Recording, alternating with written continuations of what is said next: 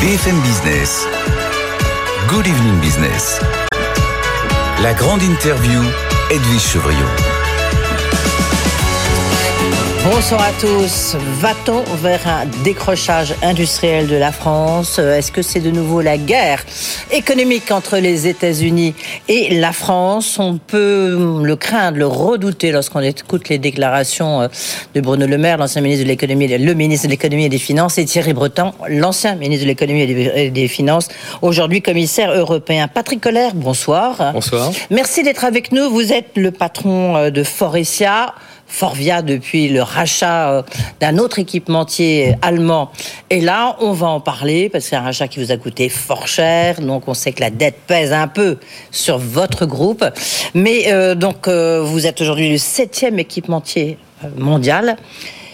Est-ce que vous pensez, est-ce que vous le ressentez, ce, ce risque de décrochage industriel? Oui, bien sûr. L'écart sur le coût de l'énergie est entre 3 et 4 fois entre nous, Européens, les Américains et les Chinois. Hein. Et on a des inflations par ailleurs qui ne, qui ne seront pas compensées. Hein. Les salaires aux États-Unis euh, montent, mais aussi baissent, pas chez nous. Donc euh, on a un écart réel de compétitivité qui est en train de s'accroître. Et puis il y a des aides aux États-Unis et il faudrait qu'il y ait une symétrie entre ces aides américaines qui, sont, qui favorisent euh, l'industrie américaine par rapport à la nôtre. donc il y a un vrai risque. Est-ce que vous, avez combien d'usines en France? On en a 13. Oui.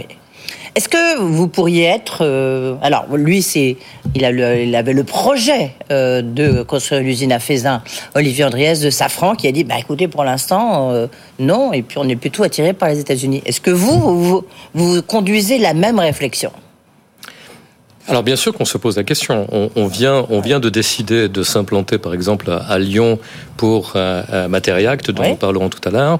Euh, mais ce que je peux vous dire, c'est que les, les subventions françaises n'ont rien à voir avec les subventions polonaises, par exemple, ou euh, euh de la Lettonie, puisqu'en fait, euh, nous avons également parlé euh, avec ce pays. Donc oui, il faut faire attention. Il faut faire attention parce que on est en compétition, en compétition mondiale. nos constructeurs sont euh, aussi en compétition bah et pas et, et, sur le territoire euh, français parce que je, je pense qu'on va voir les Chinois arriver bientôt.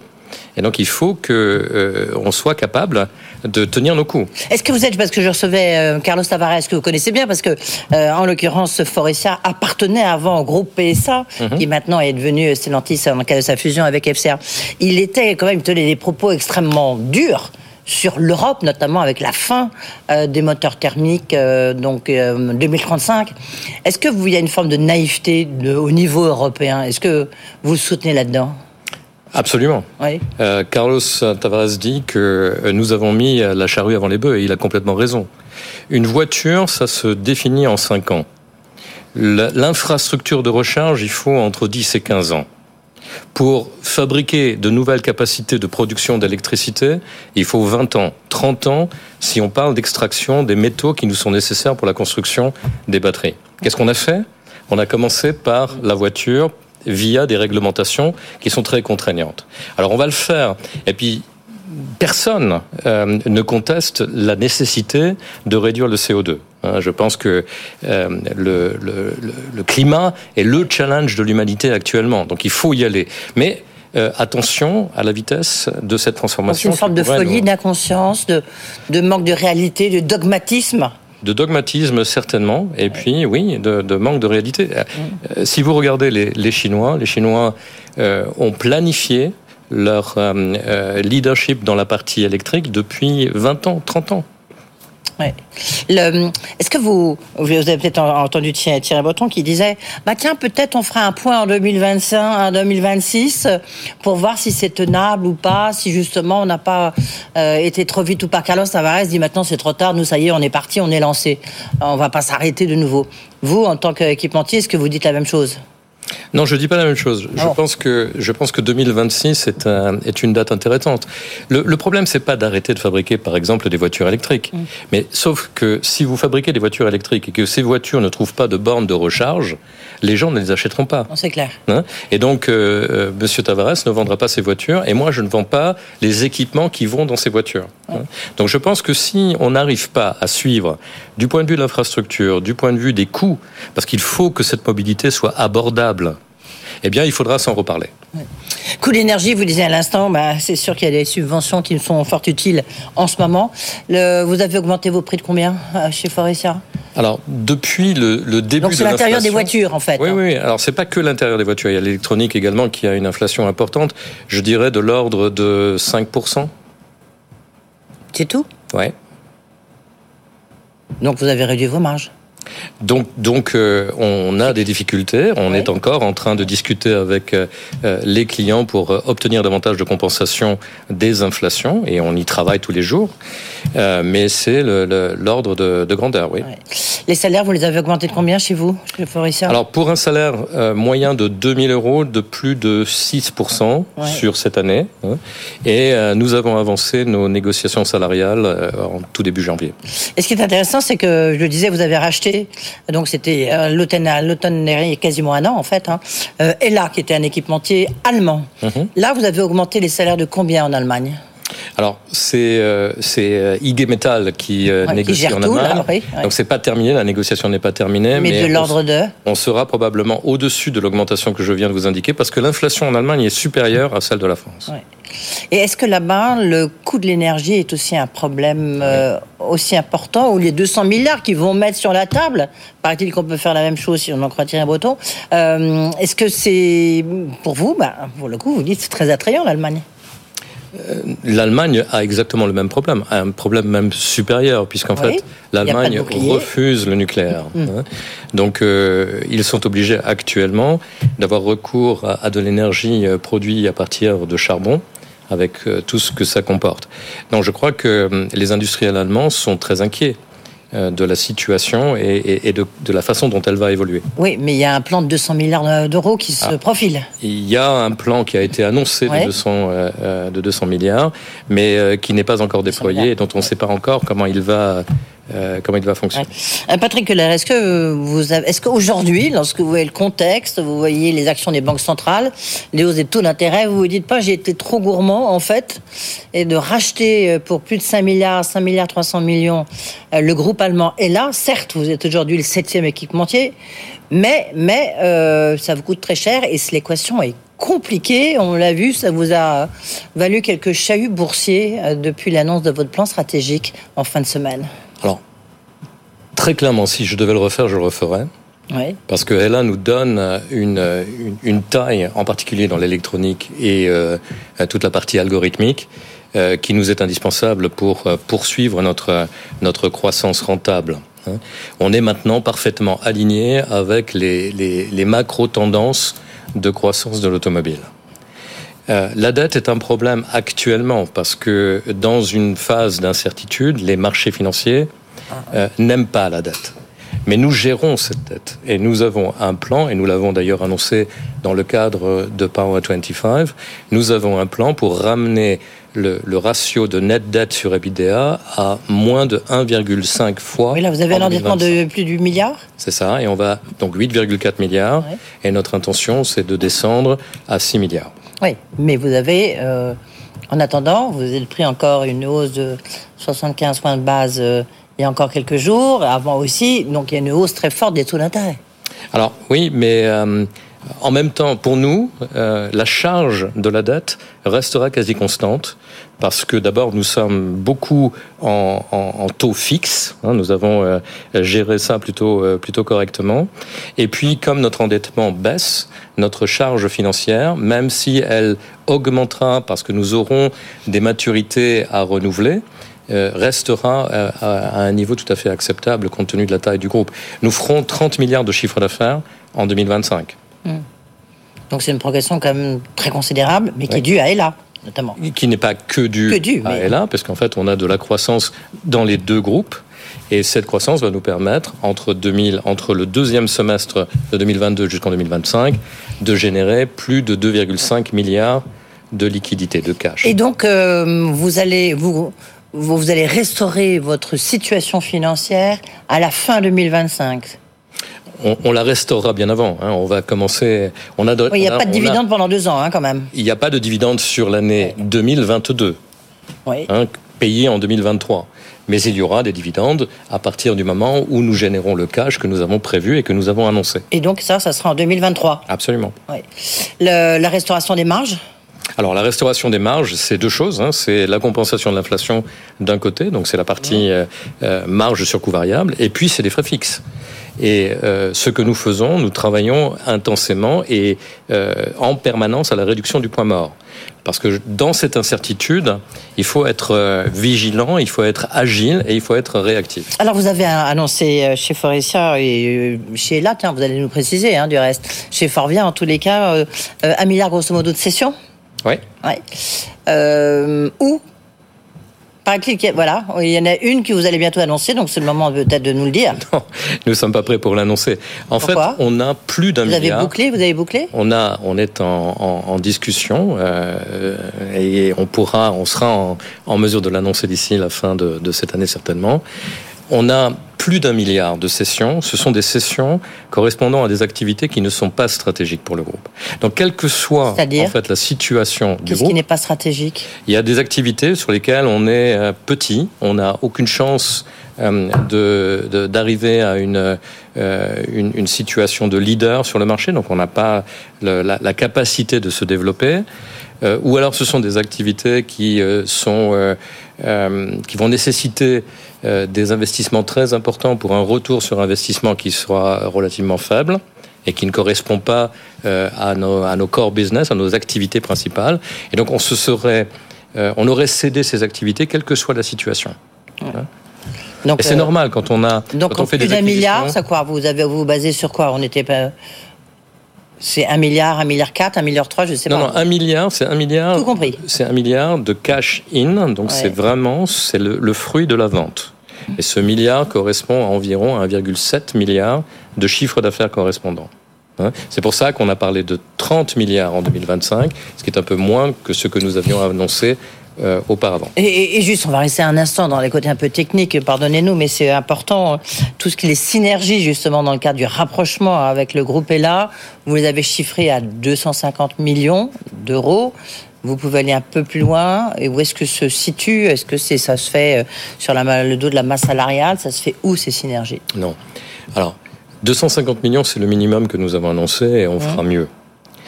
Euh, on fera beaucoup mieux, on fera mieux. On fera mieux. Si vous regardez la taille de l'entreprise de 150 millions, c'est pas extraordinaire. Hein.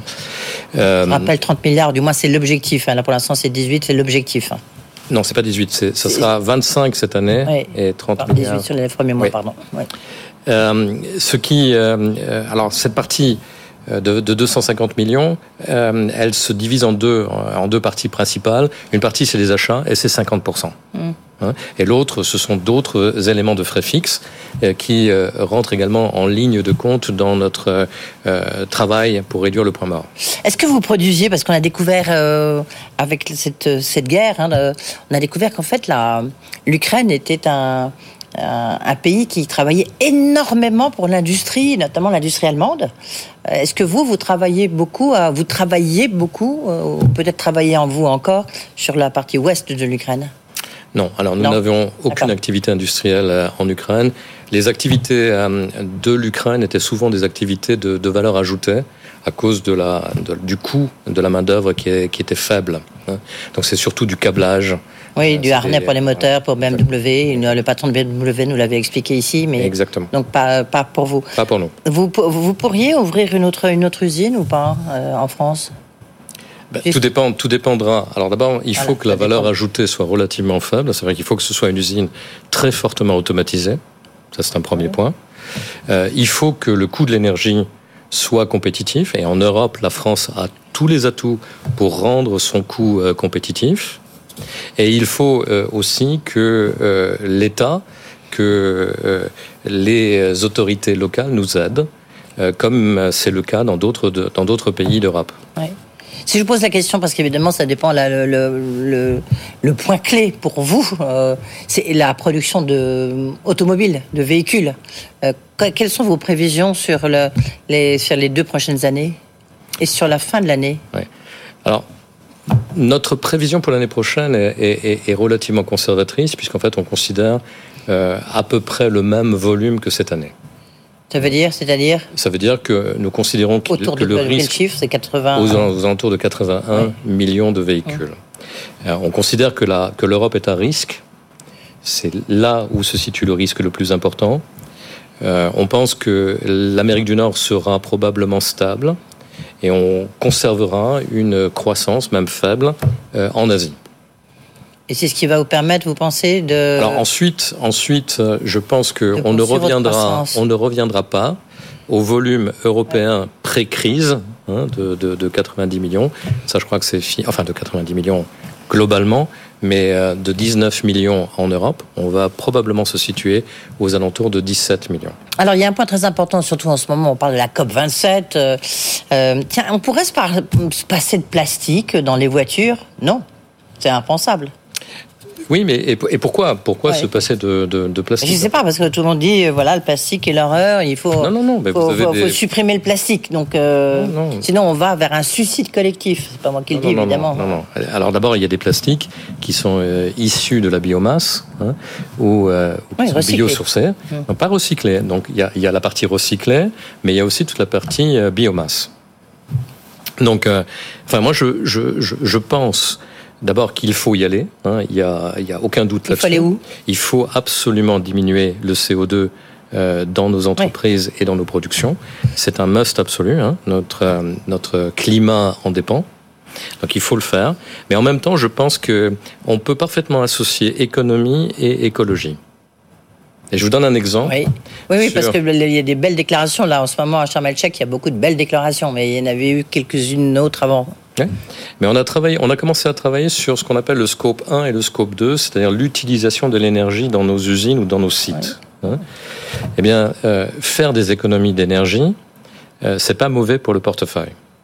Et nous allons être capables de faire 25% d'économies l'année prochaine par rapport à l'année de référence 2021. Et nous irons à 30% l'année suivante.